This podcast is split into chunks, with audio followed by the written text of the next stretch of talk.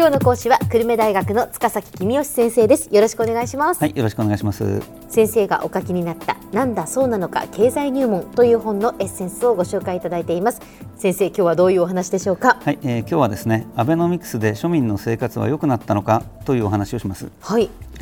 まあ、アベノミクスで株価が上がったので株を持っているお金持ちの生活が豊かになったのは間違いないですよね、えー、それだけじゃなくてもう一つ忘れがちですけども失業率が下がってます、うん、なので今まで失業していた人々が恩恵を受けてるわけですね、えーそれからあのワーキングプアと呼ばれる人々が世の中たくさんいてですね、はい、アルバイトで生計を立てている人なんかはもう一生懸命働いているのに生活が苦しくてしょうがないって人たちいるわけですけれども、はい、アルバイトの時給が上がってきてますので、まあ、こういう人たちの生活があ多少なりともまともになってきているということが言えると思います。アルバイトの時給が上がってきているのはの労働力の需給が引き締まって要するにその人が足りなくなってきているので高い時給を払わないとアルバイトが集まらないということになってきているわけですね。ええですから一番上の恵まれた人たちと一番下の恵まれない人たちにはアベノミクスの恩恵がありましたと、うん、でも真ん中のいわゆる一般庶民にはあんまり恩恵が来てませんねっていうのが現状だと思います。ですよね、えー、やっぱりもう給料は上がらないのに、えー消費税は上がって、ええ、物の値段っていうのも確実にこう上がっていますよね、え、だからやっぱり生活は大変になったなというそういう印象がありますけれども。そうですね、その庶民の生活は、まあ、どちらかというと苦しくなっているということなんだと思うんですけれども、うん、ただあの消費税はアベノミクスとは直接関係がないので、はい今日は消費税のことを考えずにそれ以外でどうな庶民の生活がどうなったかという話に絞りたいと思います。はい。まあ、そうは言っても給料上がってませんよね、これだけ労働力が不足しているのに給料が全然上がらないっていうのはまあちょっと不思議な感じはします。えでえー、一つの理由は今回の景気回復が大変緩やかだっていうことで、まあ、景気、まあ、良くなってはいるんだろうけどそんなすごくどんどん良くなってるっていう感じでもないよね。って、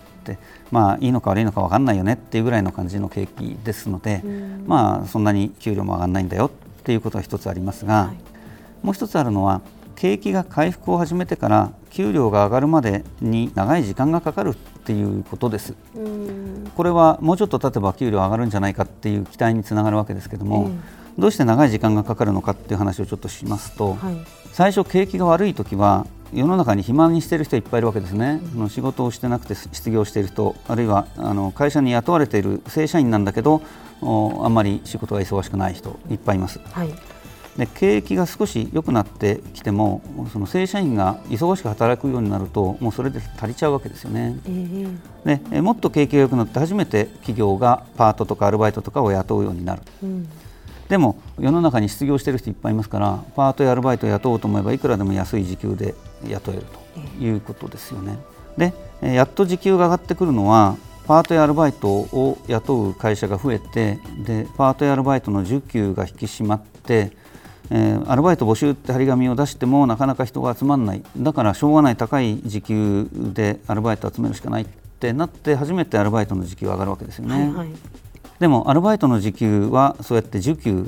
が引き締まってくれば上がりますけれども、うん、正社員の給料って、えー、そうじゃないですよね。そうですね正社員ってもうすでに勤めてる人、まあ、会社から見ると、まあ、釣った魚みたいな感じですので。そうすると別にその高い給料を払わないと社員が辞めちゃうっていうことも多分ないので、うん、あんまり給料を上げようっていうことになってこないっていうことですね。なるほどさすがに、もうちょっと景気が良くなって、えー、失業率も下がってパートの賃金もどんどん上がってくると正社員の給料も上げなきゃいかんかなっていう感じにはなってくるとは思いますけども。ということは、まあ、やっぱり正社員の給料が上がるまでにはまだまだ時間がかかるし、はい、でもじゃあ本当に待ったら上がるんでしょうか？ね、ねあの少し上がると思いますよ。少し上がると思いますが、あんまり大きな期待をするのはちょっと危険かもしれませんね。バブル期までの日本企業って会社は家族とかいう言葉があったように従業員の共同体だったわけですよね。ええ、なので会社が儲かれば当然その従業員の給料を上げてやるっていうことだったわけですけども最近はなんか株式会社っていうのは儲かったら株主に配当するんだという会社が増えてきて、うん、儲かったから自動的に賃上げをしようっていう感じでもなくなってきているので、うん、昔に比べて景気が良くなったから社員の給料が上がるっていう上がり方がずっと少なくなってるんですよね。なので昔みたいなことがまた起きるっていうふうに期待をするのはちょっと期待のしすぎかなと思いますけどね。あそうなんですね。ねまあその企業というのは、はい、でもドル高円安で輸出企業は儲かっているという話もありますし、はい、その利益は増えてるんですよね。えこれはちょっと難しい話になるんですけれども、日本って輸出と輸入の金額が大体同じなんですね。はいなので、えー、輸出企業は確かにドルが高くなると儲かるんですけどもその分、えー、輸入原材料を使っている会社はコストがかさんで利益が減っちゃうんですよねなので本来であるとドル高になっても輸出企業の儲けが増えて輸入原材料を使っている会社の儲けが減ってあんまり日本企業全体としての利益って増えないはずなんです、はい、でも統計見ると増えてますよね。でどうしてかっていうと輸出企業はあのアメリカから持って帰ってきたドルが高く売れて嬉しいねってそれで終わるわけですね。で輸入企業の方は輸入のために銀行にドル買いに行ったら高い値段を取られたと。じゃあその分しょうがないから輸入したものを高い値段で売ろうということで輸入企業の方は値上げをする、まあ、価格転嫁をする場合が結構あるわけです。なので輸出企業の儲けは増えて輸入企業の儲けはあんまり減らなくてその分が消費者にツケが回ってきているっていうことがありますよね。なので、まあ、庶民の給料も少しは増えているわけですけどもその分輸入品が値上がりしてそれに食われてしまって生活があんまり上向いてないっていう面もあるということですね。まあ、今後は少しずつ給料も上がっていくでしょうから少しは庶民の生活も楽になっていくでしょうけども、まあ、さっき申し上げたようにあんまり過大な期待をしないで、ちょっとだけ期待しておくっていうぐらいがいいんじゃないかと思いますけどね。では先生今日のまとめをお願いします。はい。アベノミクスで人手不足になり失業者が減ったのは素晴らしいことでした。しかし庶民の給料はあまり上がっていません。今後は少しずつ上がると思いますが過大な期待は禁物です今日の講師は久留米大学の塚崎公義先生でした。どうもありがとうございました。はいありがとうございました。